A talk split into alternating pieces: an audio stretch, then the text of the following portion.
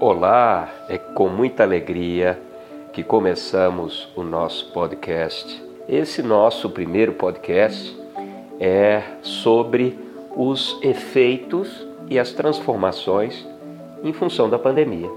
Vai ser um podcast muito legal, é um bate-papo mesmo, e eu pretendo trabalhar aqui algumas questões como o que mudou na relação com os clientes, o que mudou na relação com os fornecedores, na relação com os concorrentes, com o governo e a sociedade, com os colaboradores e as lideranças da empresa, o que, que mudou no acompanhamento, na necessidade de acompanhamento econômico-financeiro, o que, que mudou na elaboração de produtos, serviços e experiências, o que, que mudou na gestão e no fortalecimento da reputação e no uso da tecnologia em todos os aspectos da empresa, em especial nos aspectos da inovação e da chamada eficiência operacional, que eu vou explicar ao longo deste nosso bate-papo legal aqui.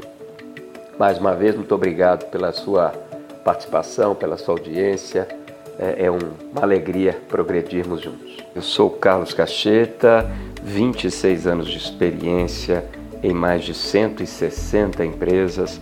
Fui executivo por mais de 10 anos em empresas de telecomunicações, bancos, federações de indústrias, consultoria, construção civil e logística.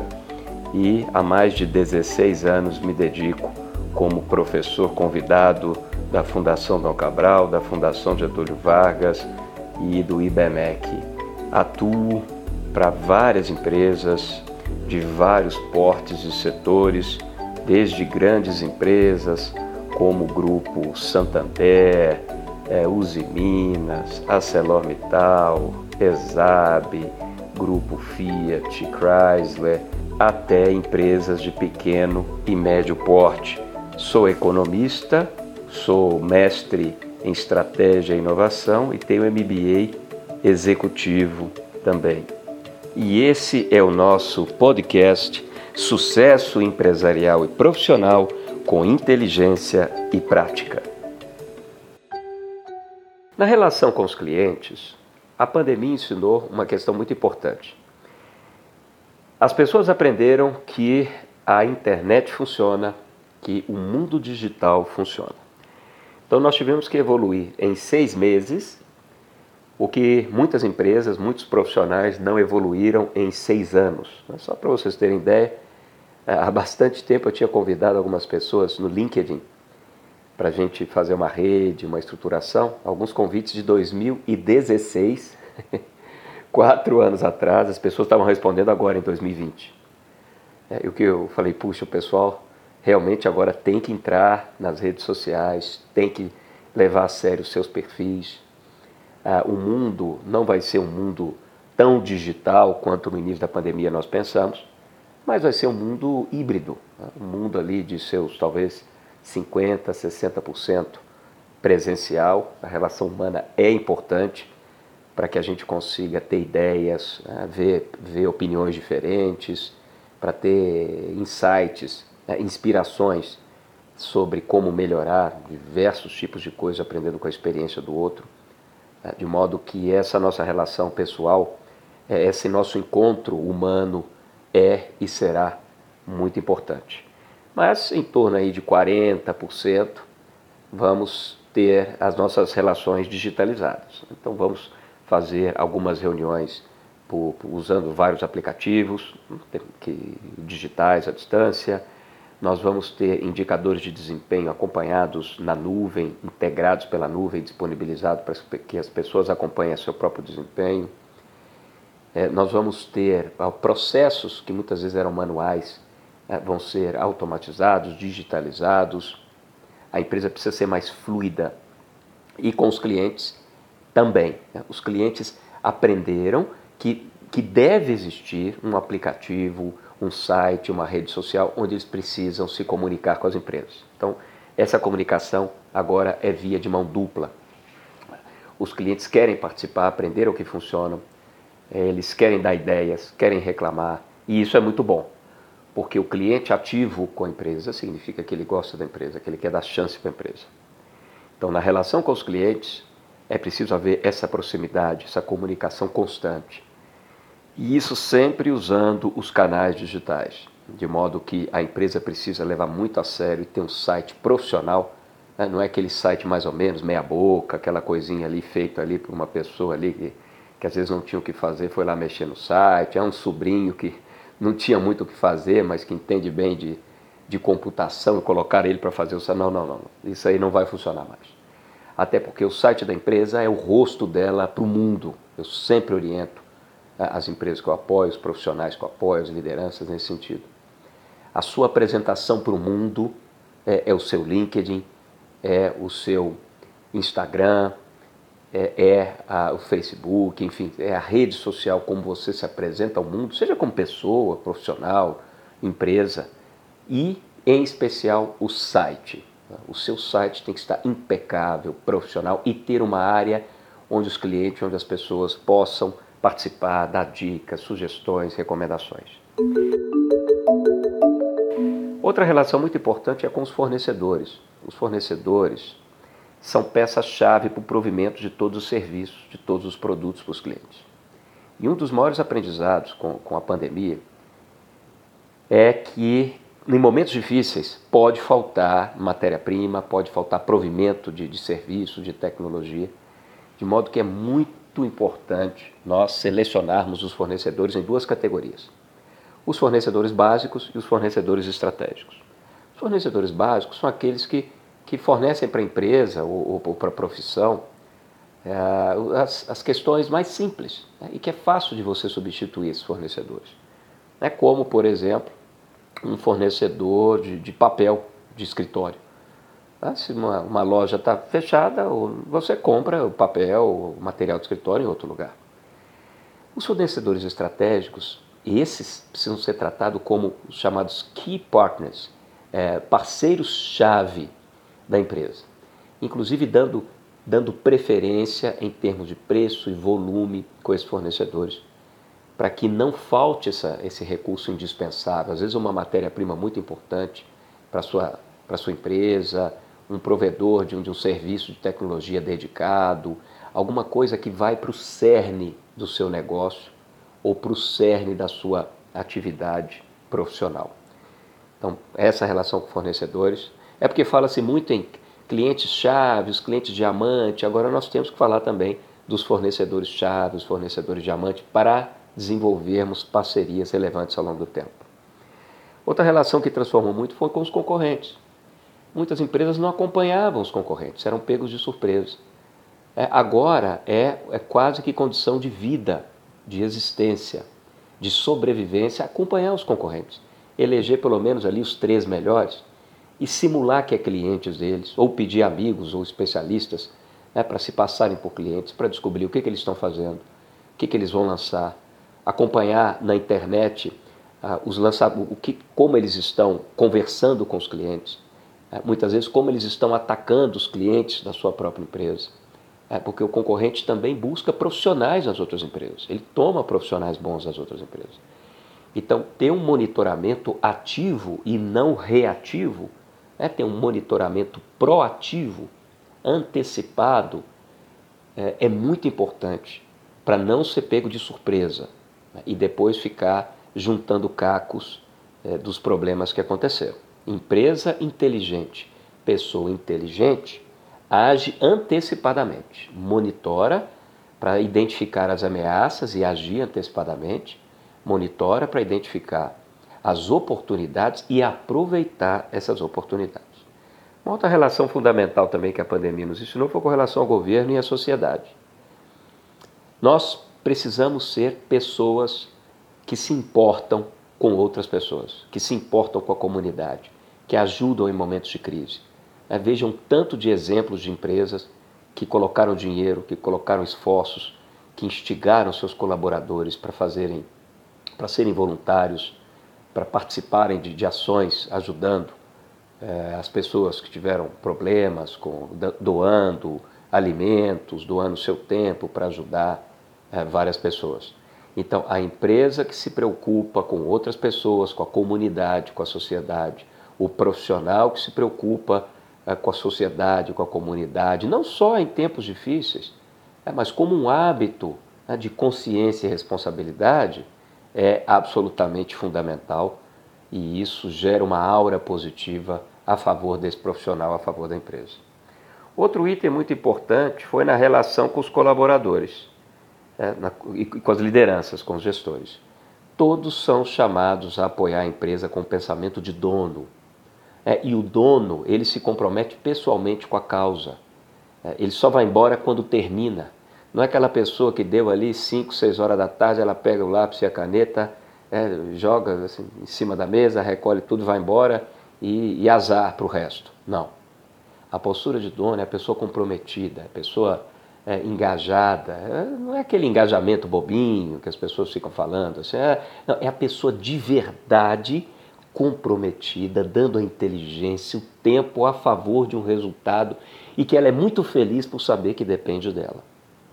Então, esse é o profissional que todas as empresas querem. Esse é o profissional que a pandemia ensinou, inclusive, que é o profissional que destaca.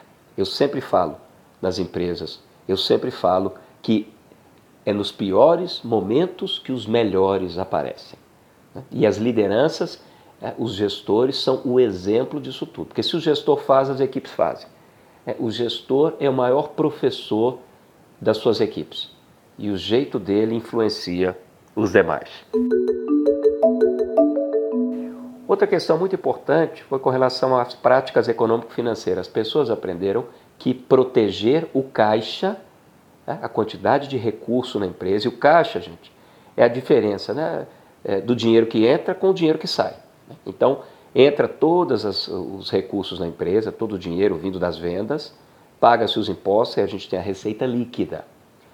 Aí depois tem que pagar todos os custos da operação, né, seja produto, seja serviço, tudo que está ligado diretamente ao provimento daquele produto, daquele serviço. Tira todos os custos da operação, depois tira todas as despesas com vendas, as despesas gerais e administrativas, e aí a gente tem o caixa da empresa. Então, proteger o caixa é um fundamento de sobrevivência, principalmente em momentos difíceis é, todos os meus artigos na Harvard Business Review, depois entra lá no, no site lá, HBR, a, a Harvard Business Review BR, HBR-BR. Entra no site lá e veja os artigos, eu e vários especialistas recomendando como proteger o caixa, adiar gastos, ter uma, um, uma despesa consciente, só contratar uma pessoa se for absolutamente necessário, desenvolver parcerias, desenvolver aquela cultura de, de evitar desperdícios, de só realmente gastar o que é necessário e seguir investindo. Os investimentos, que é tudo aquilo que melhora a posição da empresa em gestão, no seu produto e serviço, nas pessoas, o mínimo de investimento precisa continuar acontecendo.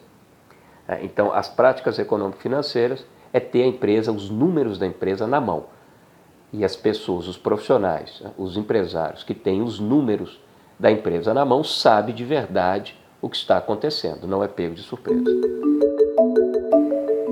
Outro item importante é a relação com produtos e serviços, mas no, com enfoque no valor. As pessoas precisam parar de vender coisas e vender o valor dessas coisas, a solução dessas coisas. Aí você consegue chegar nas pessoas. É, eu falo sempre com as pessoas, gente, vocês estão vendendo a furadeira. É, o cliente está querendo o furo na parede. Não é a furadeira que você tem que vender. É a solução final, é o furo na parede do cliente. Aliás, ele não precisa nem de ter furadeira. A gente vai com a furadeira, mas entrega o furo feito na parede. Nós temos que enfocar a solução, a relevância do nosso produto, serviço, das nossas pessoas.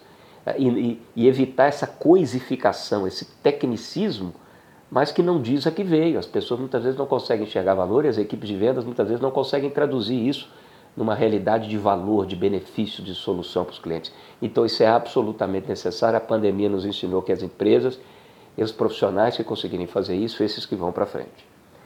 Uma outra coisa muito importante é a reputação. A reputação é mais que a marca.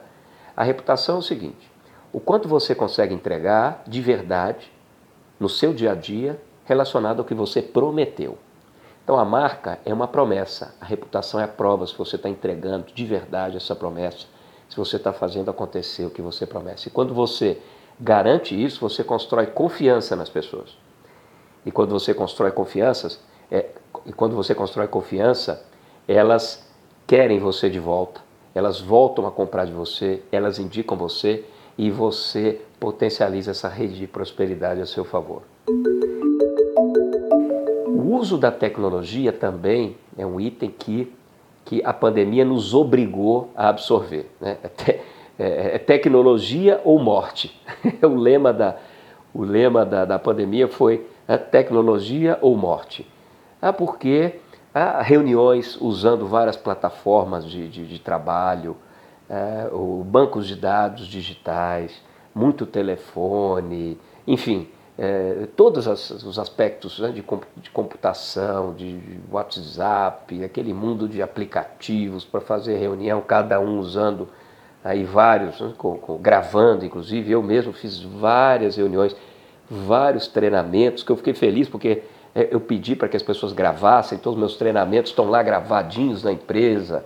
É, algumas pessoas, algumas empresas ficaram, fizeram assim vários módulos dos meus treinamentos, editaram, ficou uma coisa linda, né? Elas criaram tipo uma, uma escola de negócio é, com os meus treinamentos lá é, editados, tudo bonitinho. O pessoal estuda, né, aprende assistindo várias vezes, né, todo o tempo, sobre todos os aspectos que eu falo: estratégia, liderança, alta performance, profissionalização da gestão, é, vendas, enfim, é, essa, essa estrutura rica aí para os nossos negócios. Então a tecnologia, que antes era uma alternativa para as empresas, passou a ser um, um, quase que uma obrigação.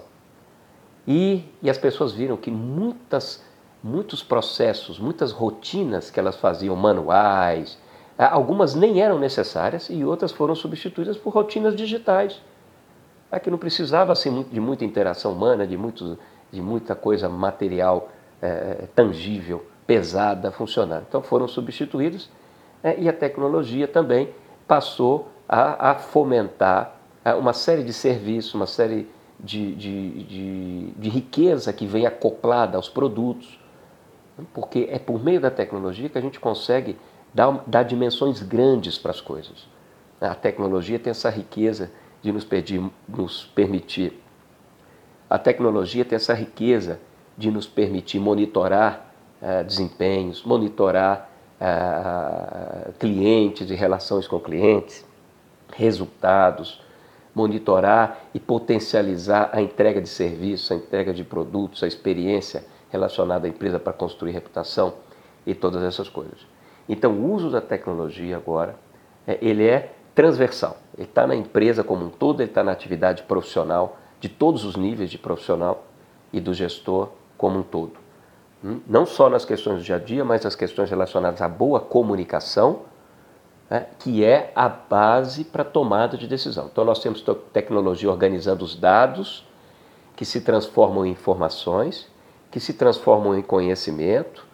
Esse conhecimento direciona a tomada de decisão, direciona a análise, a boa comunicação dentro e fora da empresa, que leva para decisões mais acertadas, que vai provocar a prosperidade profissional e empresarial. E quando erra, nos permite enxergar o erro rapidamente, agir nas causas desse erro é, e retomar o bom caminho às ações que vão levar para essa prosperidade profissional e empresarial. É, espero que vocês tenham gostado. Este é o nosso podcast de saída.